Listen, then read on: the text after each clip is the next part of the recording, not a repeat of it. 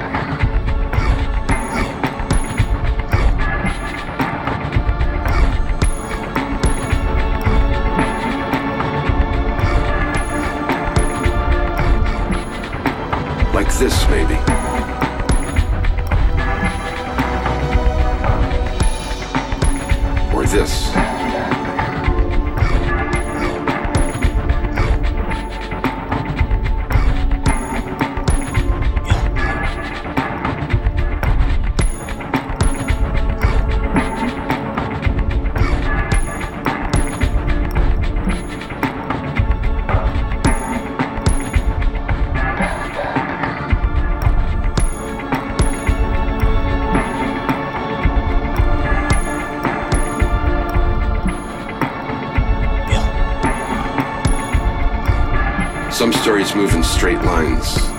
Others make circles or zigzags or pirouettes.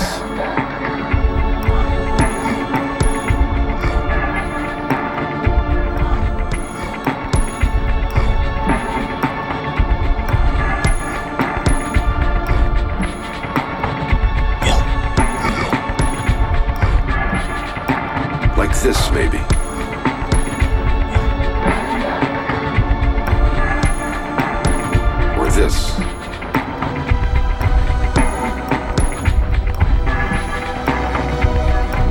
Rather than go in one general direction, Martin's story seemed to be looping back around itself. Or veering off in a series of sharp right angle turns. Or spiraling in towards some invisible point at the center. Like this, maybe.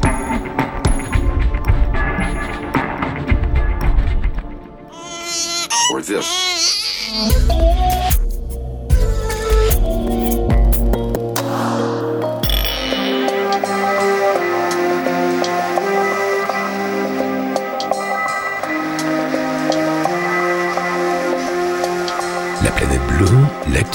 À venir, les musiques du monde de demain. Aujourd'hui, nous allons répondre à la question mais qu'est-ce que je peux faire? Qu'est-ce que je peux faire pour la planète? Est-ce que je peux faire quelque chose qui ait du poids, qui ait une vraie influence positive?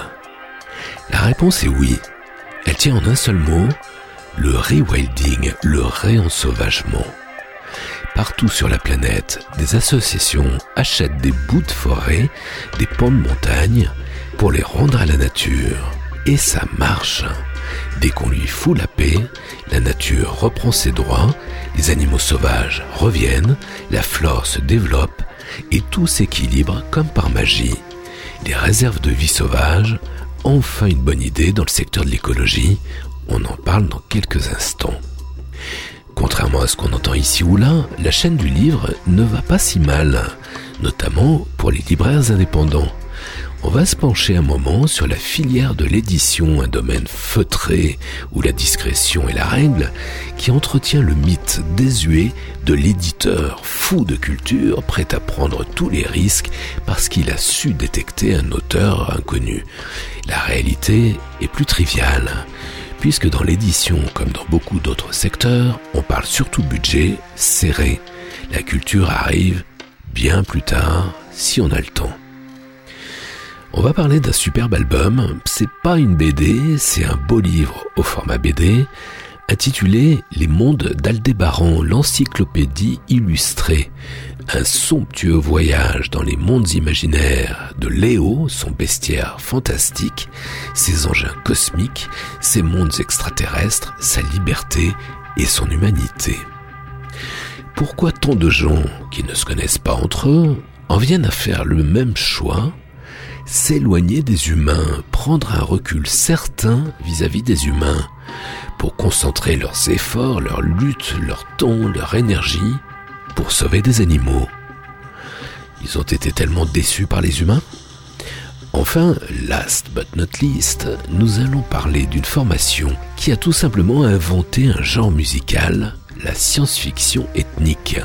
La rencontre entre la chair et le métal, entre Fela et Kraftwerk à la pointe de l'avant-garde cyberethnique.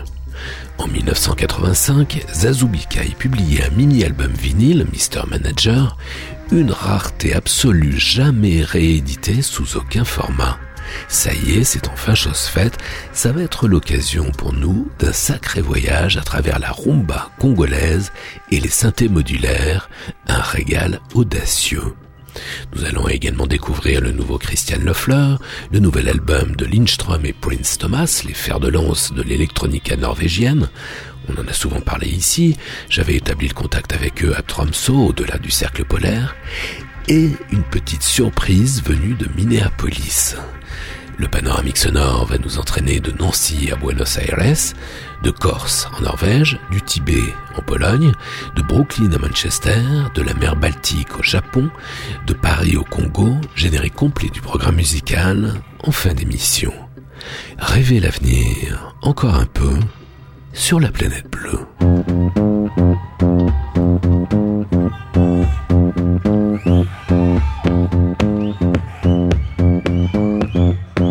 Thank you.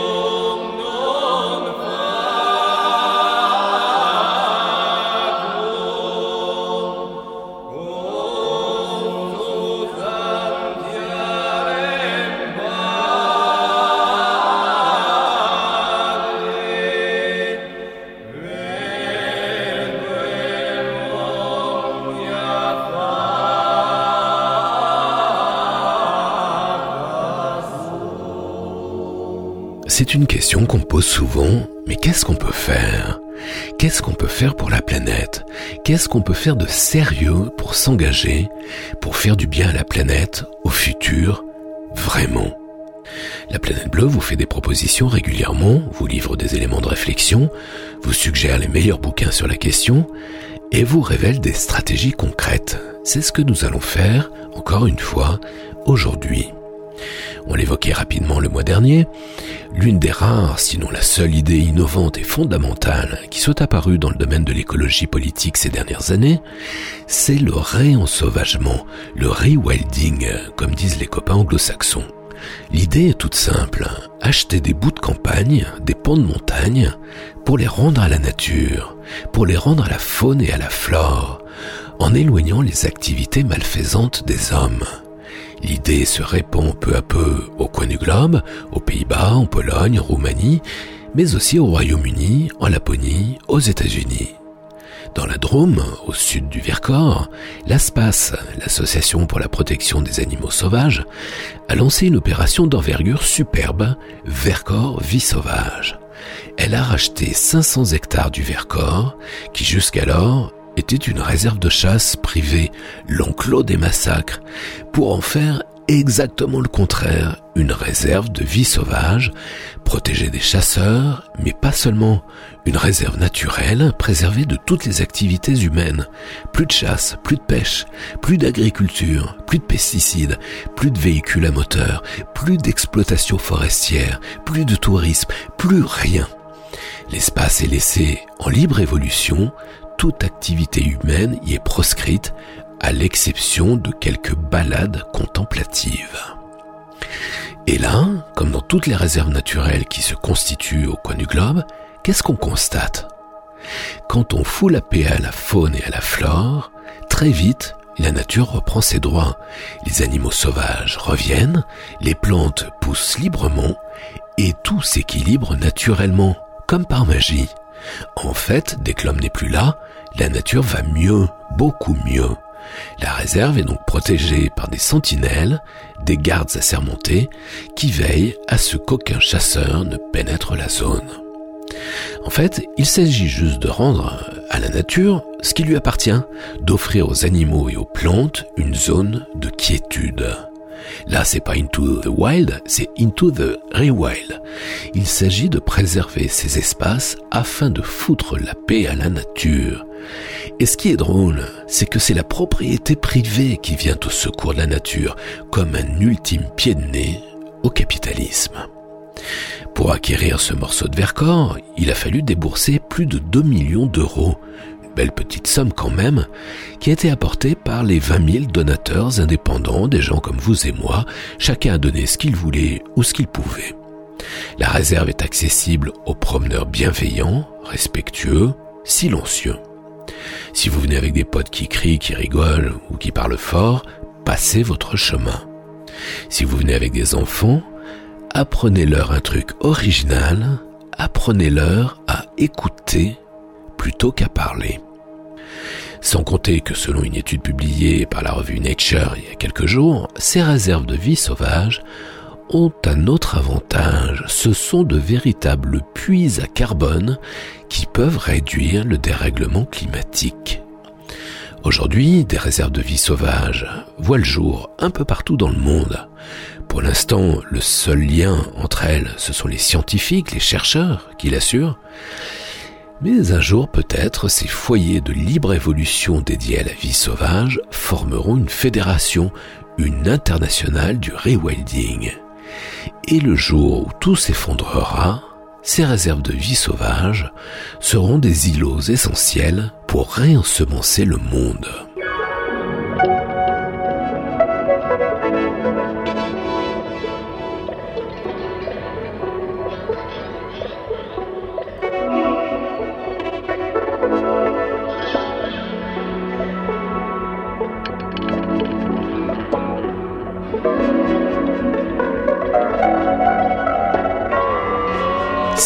En savoir plus sur le réensauvagement, voici trois pistes. D'abord, le passionnant film documentaire de Vincent Perazio, L'Europe à la reconquête de la biodiversité, disponible sur YouTube. Ensuite, le formidable bouquin L'Europe réensauvagée vers un nouveau monde de Béatrice et Gilbert Cochet chez Actes Sud. Enfin, le hors-série de l'excellente revue Social Terre, avec le vivant, sera disponible début décembre. Vous trouverez toutes ces références, ainsi que les contacts de l'ASPAS, qui rend sauvage une partie du Vercors, sur laplanètebleu.com à la page de l'émission 984.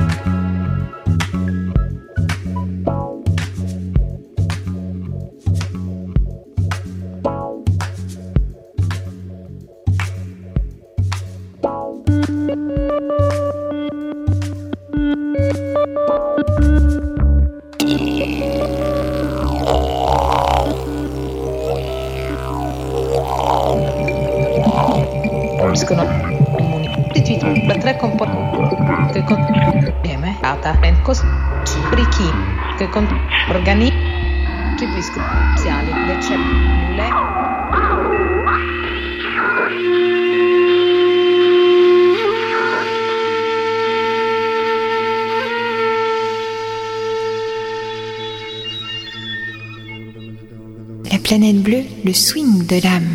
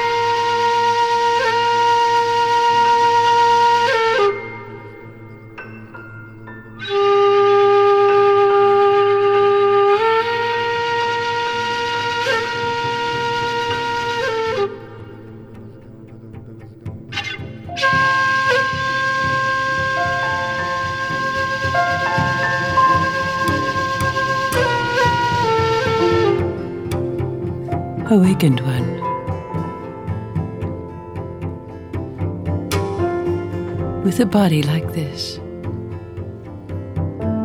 you will see your home and family as though you were meeting them in a dream.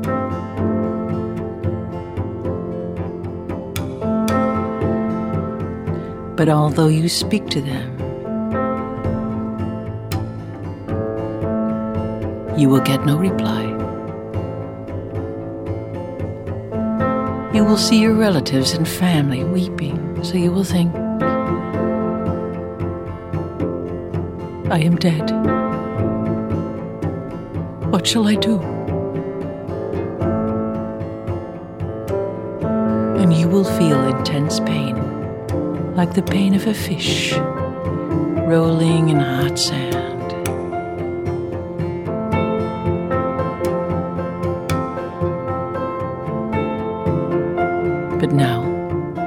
Suffering is no use.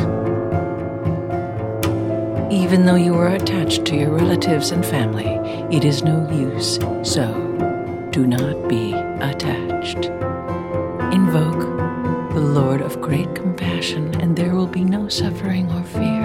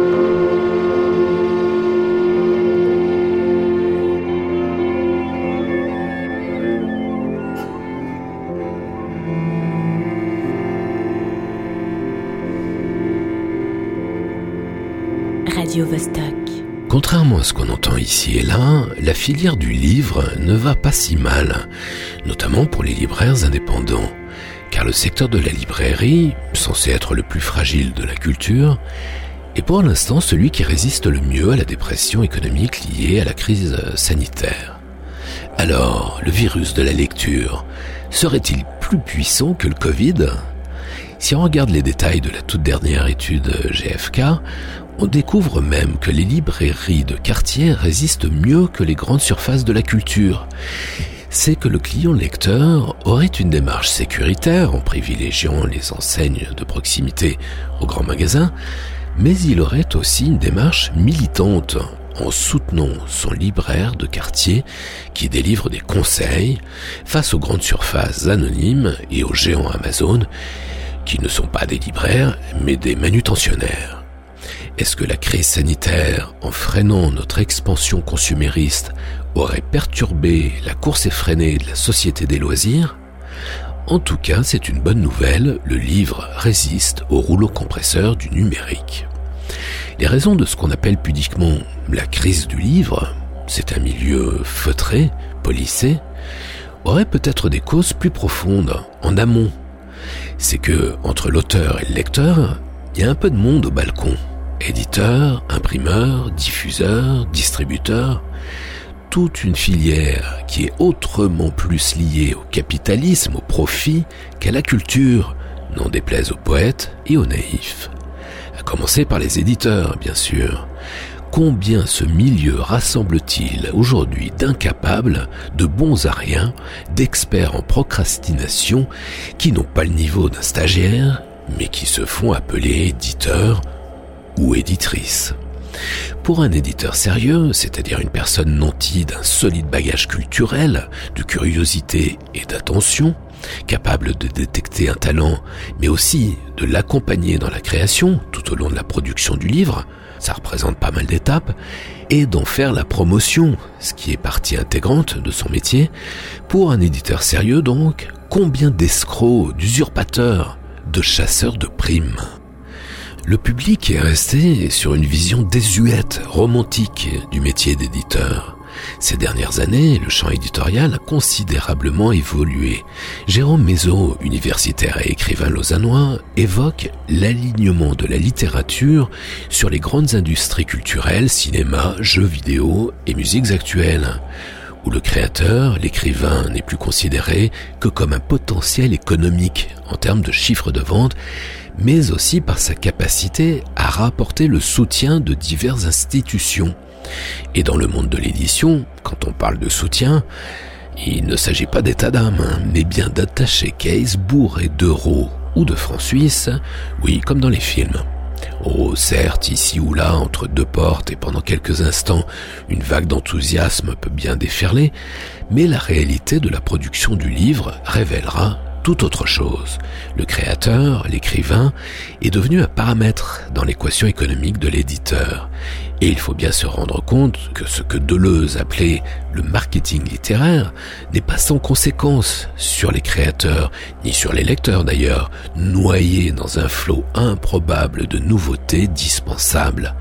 L'énorme gâchis éditorial qui fait se côtoyer des ouvrages sans intérêt, formatés ou imités, issus de manuels de montage, et des textes parfois très réussis, invisibles ou mornés, selon Jérôme Mézot. En cédant aux sirènes économiques, le niveau d'exigence du champ éditorial s'est effondré, laissant place nette aux paresseux et aux cupides, parfois les deux à la fois. Combien d'éditeurs sont devenus de simples chasseurs de primes? Tout est simulacre et simulation, disait Jean Baudrillard. On pourrait ajouter incompétence et mensonge.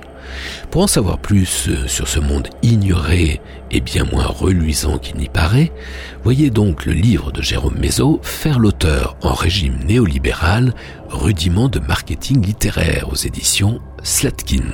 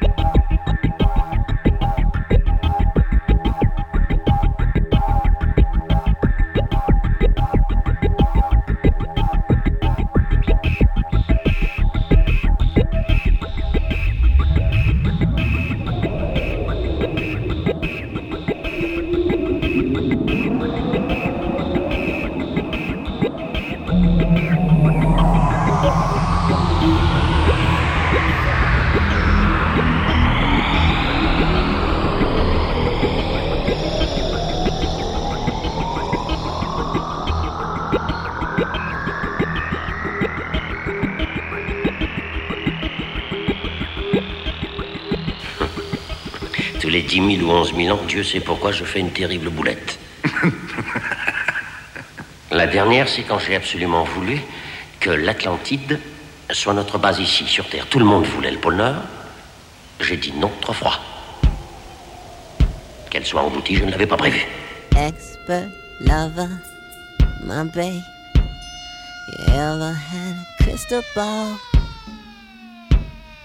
Expert lover. my babe. You ever had a crystal ball? Ooh, expert lover, my babe. You ever had a crystal ball? Expert lover, my babe. You ever had a crystal ball?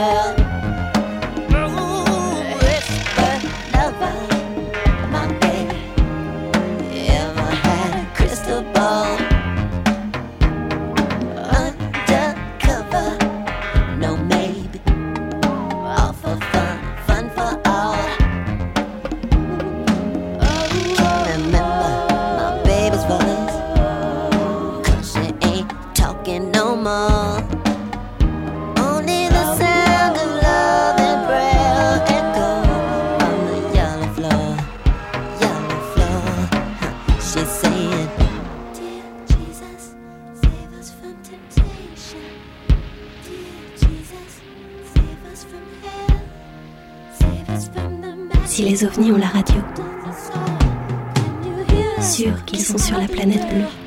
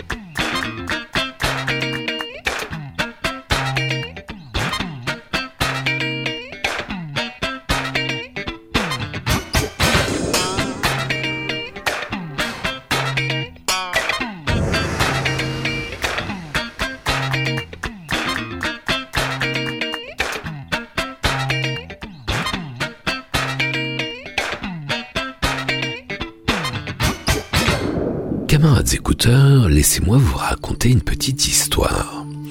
C'était il y a plus de 20 ans, on venait de passer l'an 2000. La collection de disques La Planète Bleue était en train de prendre son envol. La Planète Bleue volume 1 venait de s'écouler à 10 000 exemplaires, comme ça, sans promo, sans pub, sans service de presse, juste un buzz favorable. On avait pourtant bricolé ce premier volume sans budget, avec des photos libres de droit et des bouts de ficelle. Je commençais à préparer La Planète Bleue volume 2, et c'est là, à ce moment-là, que j'ai eu l'idée de solliciter les plus grands noms de la BD internationale pour faire la couve du prochain disque et illustrer le copieux livret qui accompagne chacun des CD de la collection La Planète Bleue, faisant de chaque volume un véritable livre-disque, parfois au-delà de 50 pages. N'écoutant que mon enthousiasme, je sollicite tous ceux qui, pour moi, sont les plus grands. Enki Bilal, Möbius, Cosé, Casa, Marvano, Nicolas Malfin, Mathieu Bablé. Et vous savez ce qui se passe? Tous me disent oui, malgré un budget, pour le moins symbolique, serré comme un ristretto. Mais savez-vous qui était le premier, le tout premier que j'ai sollicité, le premier qui m'ait dit oui, le premier qui a ouvert la voie, prenant tous les risques? À cette époque, rappelez-vous, un Brésilien surgi de nulle part était en train d'apparaître sur la scène du 9e art. Il portait un nom bizarre, à peine sobriquet, Léo, on se demandait de qui il s'agissait, d'autant que son premier album était lui-même bizarre. C'était futuriste et naturaliste, exotique et écolo, libre, ça ne ressemblait à rien. Bref, c'était très planète bleue. J'ai proposé à Léo d'être le premier, le premier de ce qui allait devenir une longue liste de quelques-uns des plus prestigieux dessinateurs internationaux. Pourtant surchargé de travail, Léo m'a dit oui. Il a été le premier devant tant d'investissements dans mon projet, un éditeur prévenant me met en garde. Il me dit, tu sais, tu dois le savoir, quand tu travailles avec un illustrateur, il ne faut jamais t'attendre à obtenir ce que tu espères, ce que tu avais en tête. Avec Léo, c'est tout le contraire. Non seulement nos échanges sont brefs, limpides, mais le résultat coïncide très précisément à mes attentes. C'est même encore mieux. Et puis il y a aussi la façon de faire. Quand il a fini tous ses dessins pour la planète bleue volume 2, il faut que Léo les scanne en haut def, ce sont des grands formats, faut courir dans les rues de Paris. Tout ça évidemment ça le gonfle, Léo. Il a un peu autre chose à faire. Alors il emballe ses originaux entre deux vieux calendriers en carton et confie le grand paquet à un transporteur. Deux jours plus tard, sans le moindre coup de fil pour me prévenir, on sonne à ma porte, je réceptionne ce drôle de colis qui semble sortir tout droit d'une décharge, je découpe les bandes de scotch qui tiennent les vieux cartons, et là, à l'intérieur, je découvre une dizaine de peintures originales de Léo pour la planète bleue volume 2. La classe. C'est sublime. Camarade Léo, jamais je ne te remercierai assez, tu le sais. Alors certains d'entre vous se demandent peut-être pourquoi je vous reparle de Léo aujourd'hui. C'est que les éditions Huggin Menin publient un splendide album, Les Mondes d'Aldébaran, l'encyclopédie illustrée, signé Christophe Quillien avec des centaines de dessins de Léo, en fait tout son univers futuriste et naturaliste. Car Léo n'est pas un simple auteur de BD, c'est un chercheur. Plusieurs fois il m'a dit, c'est dingue, tu sais, quand j'écoute la planète bleue, tous les deux, on travaille sur les mêmes thèmes au même moment.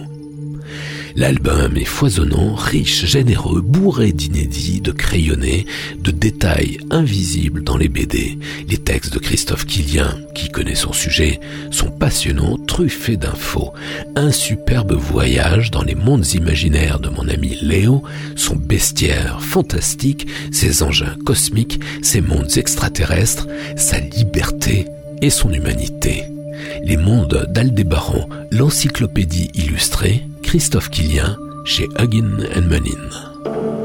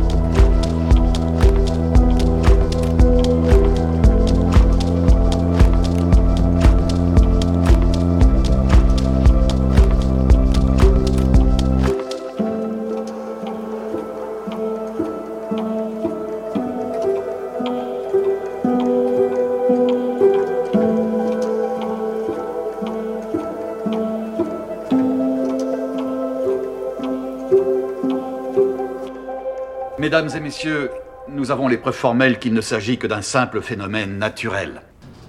Elle a été trouvée à quelques encablures des côtes de Caroline du Sud. Aucun fossile de dents de ce type n'a jamais été enregistré.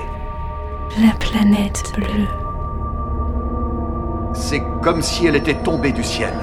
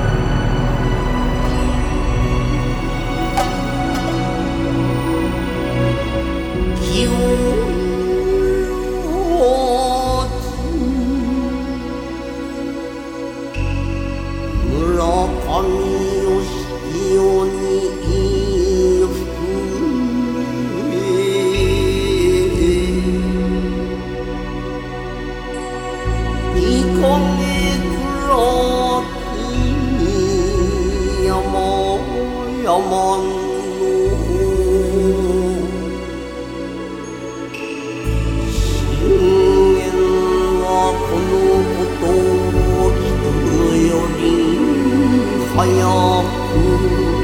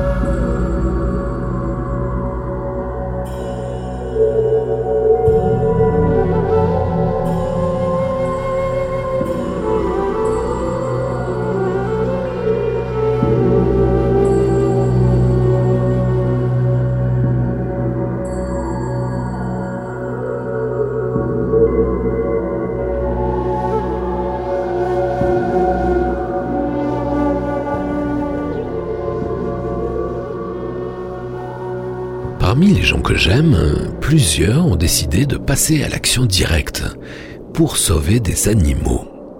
J'en suis venu à m'interroger. Pourquoi ces gens qui ne se connaissent pas entre eux font-ils le choix de s'éloigner des humains, prendre un recul certain vis-à-vis des hommes, pour concentrer leurs efforts, leur lutte, leur temps, leur énergie pour sauver des animaux? Parce qu'ils ont été tellement déçus par les humains? En fait, je ne sais pas vraiment. J'ai ma petite idée, mais rien de certain. Pas sûr que leur motivation soit commune.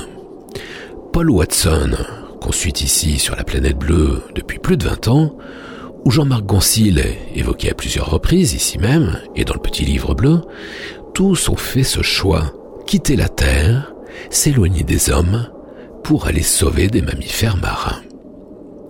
Apparemment, la jeune Carola Rackett, ex-capitaine du navire humanitaire Sea-Watch 3, qui a sauvé de nombreux migrants en Méditerranée et qui a brillamment tenu tête aux autorités d'extrême droite italiennes, commence elle aussi à douter. La combattante n'a plus mené aucune mission en mer depuis juin 2019, occupée sur d'autres terrains. Elle est partie rejoindre l'occupation d'une forêt près de Francfort contre un projet de construction d'autoroute.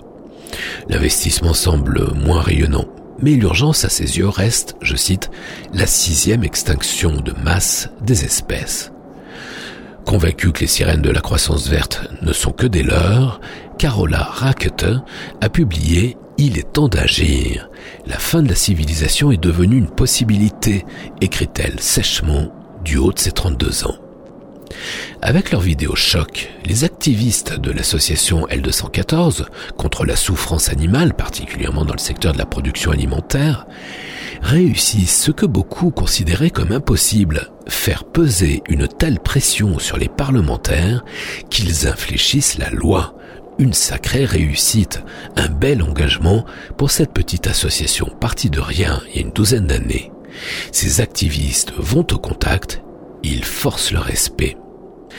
Jean-Michel Bertrand, lui, arpente les Hautes-Alpes, le Vercors, la Chartreuse, les Vosges, pour partager sa vie avec les loups, nos symboles à nous de la vie sauvage.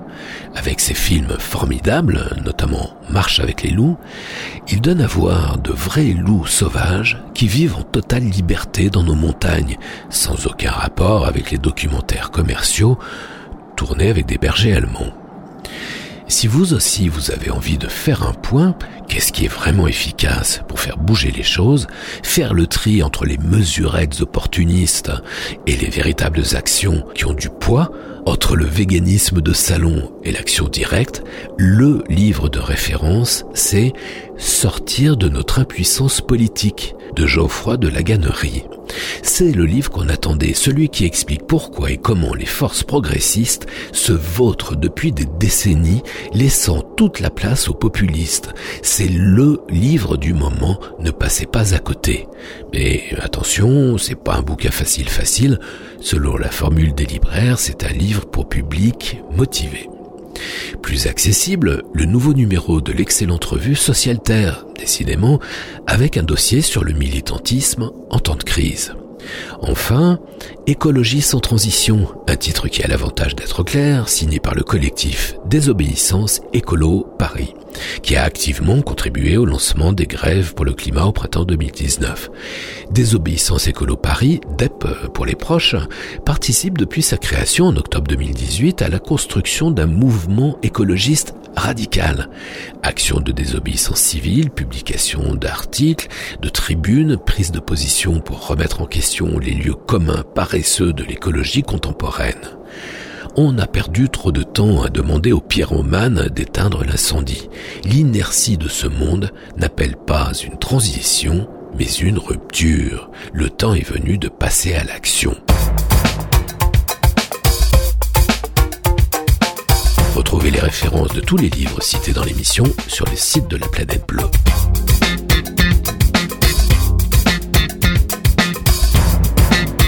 radiovostok.ch Well, it ain't gonna work until we are a family. Every child in the world has the right to be born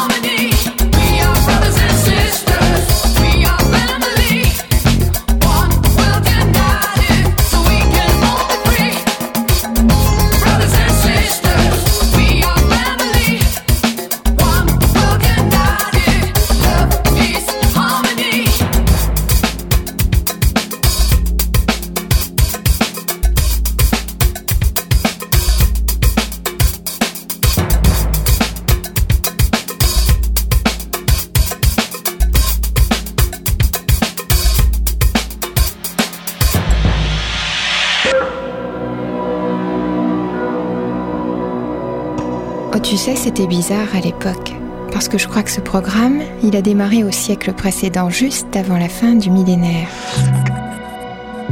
Il passait déjà les sons d'aujourd'hui. On n'a jamais trop su comment il faisait d'ailleurs. Je crois que ça s'appelait la planète. Oui, la planète bleue.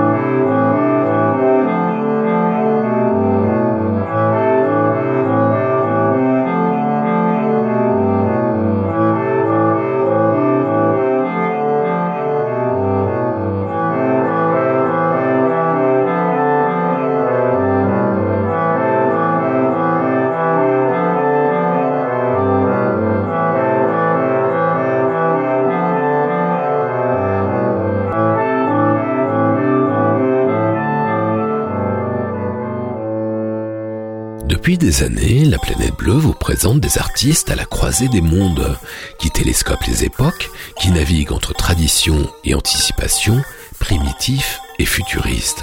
Vous les avez tous entendus ici, les John Hassel, Brian Eno, David Byrne, l'album Médecine de Relema et Martin Messonnier en 1985, et l'année suivante, le disque OVNI de Manu Dibongo, Electric Africa, avec Bill Laswell, Herbie Hancock, Wally Badarou et Bernie Worrell, le clavier de Parliament, Funkadelic et des Talking Heads. Pourtant, dans le genre très particulier des télescopages entre l'Afrique et les nouvelles technologies, Ce que Jean-François Bizot, fondateur du mensuel culte actuel et de Radio Nova, appellera l'afro-baston, les vrais précurseurs sont moins connus. C'est Zazou Bikaï CY1. Zazou Bikaï CY1, c'était la rencontre entre le chanteur et compositeur congolais à l'époque on disait Irois, Bonnie Bikaï, le musicien, compositeur, producteur parisien Hector Zazou et les deux dingues visionnaires des synthés modulaires CY1. Dès 1983, leur premier album, Noir et Blanc, pose les premières pierres de l'édifice tribal digital, télescopant musique primitive et perspective électronique, préhistorique et prospectif.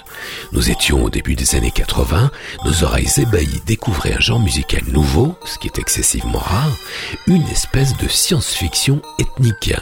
Sorti confidentiellement à Paris, l'album fait un tabac à l'étranger. Dans les clubs de la grosse pomme, on se déhanche sur le swing ethno-techno de ce combo inconnu, surgi de Paris, le nouvel or et noir et blanc. Acclamé par la presse anglo-saxonne, qui n'hésite pas à le comparer au fameux My Life in the Bush of Ghosts de Burn et Eno, cet album est un monument dans la rencontre Europe-Afrique, un télescopage entre Fela et Kraftwerk, un croisement entre la rumba zaïroise et Cabaret Voltaire, un shribak sous mescaline, facétieux et majestueux. Il s'inscrit durablement à la pointe de l'avant-garde cyberethnique. Car mine de rien, Zazubikai CY1 vient de mettre en onde un concept cher à la science-fiction, la relation entre l'homme et la machine, l'étreinte entre la chair et le métal. Et beat de Bruce fait craquer les plus grands, de Laurie Anderson à James Brown, en passant par David Byrne. Leurs concerts sont excessivement rares. J'ai eu le privilège de les voir à Paris, une espèce de trance expérimentale, un funk ethno-technoïde ahurissant. La légende raconte qu'un soir, lors de l'un de ces très rares concerts, Prince serait monté sur scène pour les rejoindre sans prévenir personne et improviser un titre avec eux. Deux ans plus tard, en 1985, Zazu Bikai publiait un second album, Mr. Manager, sous la forme d'un mini-album vinyle jamais réédité sous aucun format. Jusqu'à aujourd'hui, autant vous dire, une rareté absolue. Certes, ce n'est pas le meilleur album de Zazu Bikai, mais Crammed, leur label historique, a le courage de rééditer cette curiosité collector sous la forme d'un CD augmenté, nanti de six titres supplémentaires totalement inédits et de trois titres qui n'étaient parus à l'époque qu'en single à tirage ultra confidentiel. L'album résonne avec l'esprit de révolte et d'optimisme qui régnait au milieu des années 80, alors que les rencontres entre les gens et les cultures semblaient possibles. Une ouverture d'esprit qui paraît bien désuète aujourd'hui les pollinisateurs transculturels Zazubikai en 1985 sur la planète bleue.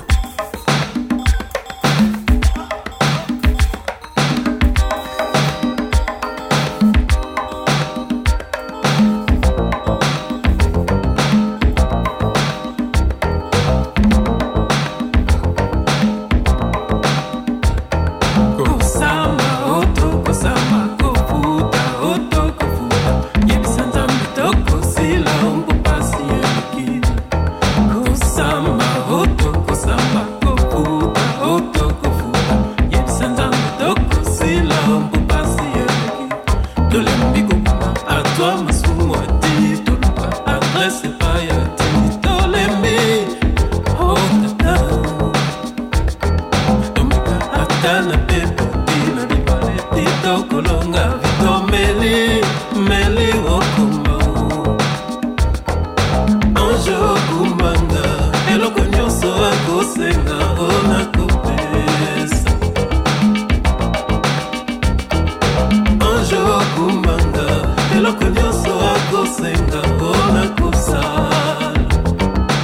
epesi motema yeye ye.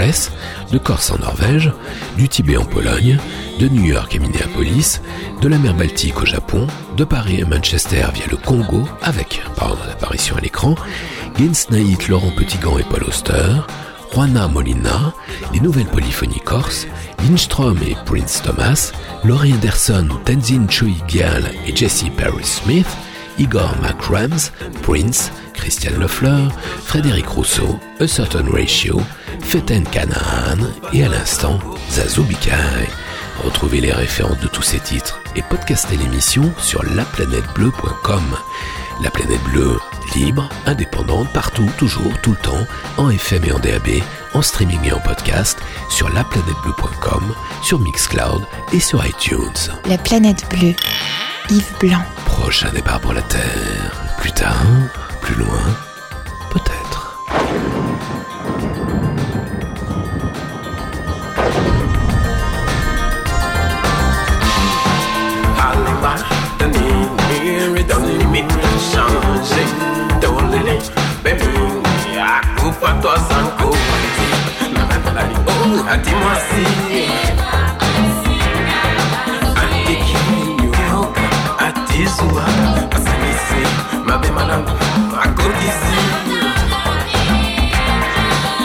amor.